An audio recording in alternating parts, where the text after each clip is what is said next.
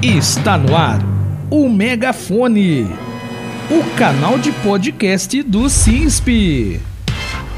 No programa de hoje, o CISP vai falar da anulação da liminar que impedia a posse dos candidatos eleitos para o Conselho de Administração da GEAP do alerta de economistas sobre os cortes feitos no orçamento da União em áreas que já estavam no limite do gargalo e que poderão paralisar o funcionalismo público em 2021, causando o que os especialistas chamam de apagão total da máquina pública. O megafone também vai falar sobre as comemorações do 1 de maio. Continue sintonizado no canal de podcast do SINSP. A justiça cassou na terça-feira, dia 27, a liminar que impedia a posse dos candidatos que venceram a eleição da GEAP para o Conselho de Administração, CONAD. O candidato derrotado, que pedia a impugnação das eleições, teve a liminar cassada pelo próprio desembargador, que havia concedido a liminar a favor do candidato, mas que reconsiderou a sua decisão, revogando a liminar. Dessa forma, a posse do Conselho da Administração CONAD está prevista para ocorrer hoje, dia 30, às 14 horas. O CISP lançou a candidatura da diretora da Secretaria-Geral do Sindicato, Vilma Ramos, a qual sagrou-se vitoriosa como a candidata mais votada do Brasil. Agora é arregaçar as mangas em defesa dos assistidos da GEAP, declarou Vilma Ramos. O sindicato vai realizar em breve uma assembleia com os servidores do INSS e a GEAP. Será um dos pontos de pauta para a discussão. Sendo assim, o CISP convida todos aqueles que lutam pela defesa da GEAP e por planos mais baratos a participarem desta assembleia. Em breve será informado em nosso site a data e o horário. Por isso acompanhe os canais de comunicação do sindicato para ficar informado. Fique atentos e vamos à luta. Você está ouvindo o Megafone. O presidente Jair Bolsonaro sancionou no dia 22 o orçamento da União de 2021 e, mais uma vez, o seu governo vai privilegiar a política, causando danos ainda maiores na máquina pública. O cenário é muito preocupante e, segundo os dados divulgados pela Instituição Fiscal Independente do Senado Federal, em nota técnica número 47, há um risco aumentado da máquina pública sofrer um apagão e a população sair prejudicada com a falta de serviços gratuitos prestados. Alguns economistas alertam que os cortes feitos em áreas que já estavam no limite do gargalo por conta dos enxugamentos feitos por cortes orçamentários poderão paralisar o funcionalismo público neste ano, causando o que os especialistas econômicos chamam de shutdown ou apagão total da máquina pública, as despesas discricionárias do Poder Executivo aquelas que são fundamentais para que a máquina pública funcione, tais como compra de materiais, diárias, conta de água e de luz, limpeza, materiais de escritório, entre outros, mas que podem ser cortadas no orçamento anual, atingiram 74,6 bilhões. Já as emendas parlamentares de despesas não obrigatórias tiveram um corte de 29,1 bilhões entre vetos e bloqueios. Porém, o Poder Executivo já encaminhou para o Congresso um projeto de lei de crédito suplementar de 19,768 bilhões.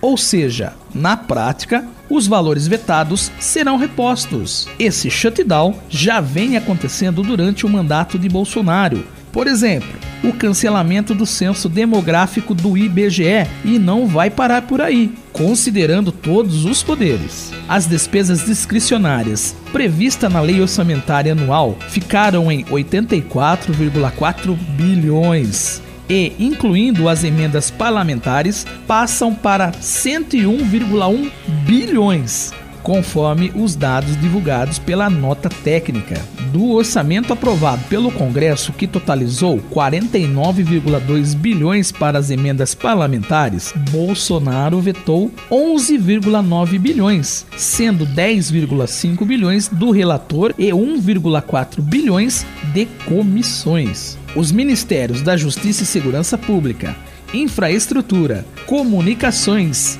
Meio Ambiente e Turismo tiveram vetos em todas as emendas, somando 2,3 bilhões. A Lei Orçamentária Anual de 2021 para os gastos não obrigatórios do Executivo é o menor da história do Congresso, segundo os dados levantados pela instituição que também alerta o apagão nos serviços públicos. O Ministério da Economia, órgão que o INSS está vinculado, teve a Lei Orçamentária Anual 2021 aprovada no Congresso no valor de 372,30 milhões. Porém, teve 22,30 milhões em emendas vetadas, ficando com um total geral de 350 milhões.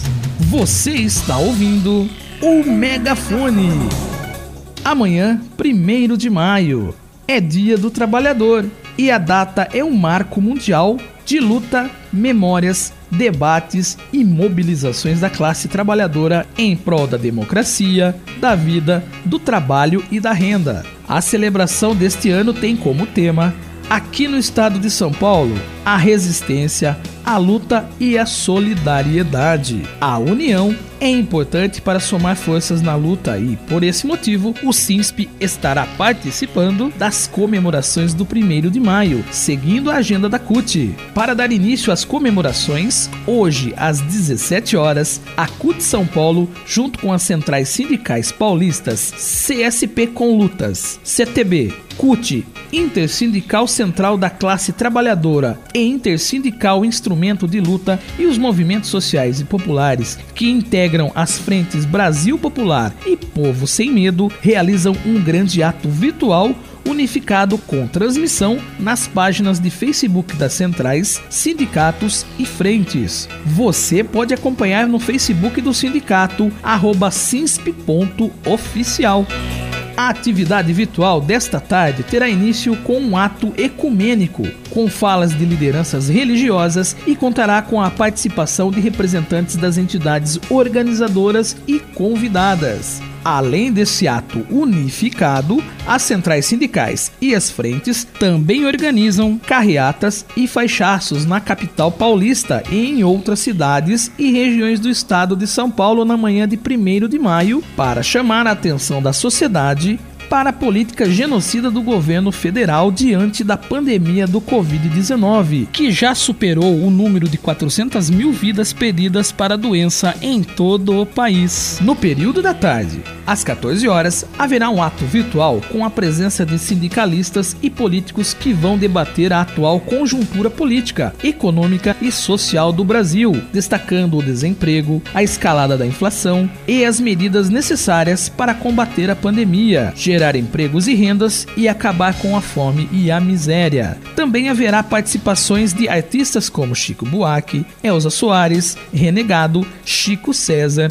Osmar Prado, Tereza Cristina, Spartacus, Ellen Aurélia e Lirinha, entre outros, que vão garantir muita música boa, poesia e também reflexões sobre a situação do setor cultural, um dos mais afetados pela crise sanitária. A bandeira da vacina, defesa do SUS, dos empregos, do auxílio emergencial de 600 reais, contra a reforma administrativa e as privatizações também estarão presentes nas carreatas e nos faixaços. Esse ato virtual também será transmitido na página do Facebook do SINSP. Essas informações são da página da CUT e também foram compartilhadas no site do sindicato. Você está ouvindo o Megafone, o canal de podcast do SINSP. Siga o sindicato nas redes sociais, curta e comente para ficar informado e saber tudo o que está acontecendo na categoria. E termina aqui o Megafone, o canal de podcast do CISP dessa sexta-feira, 30 de abril.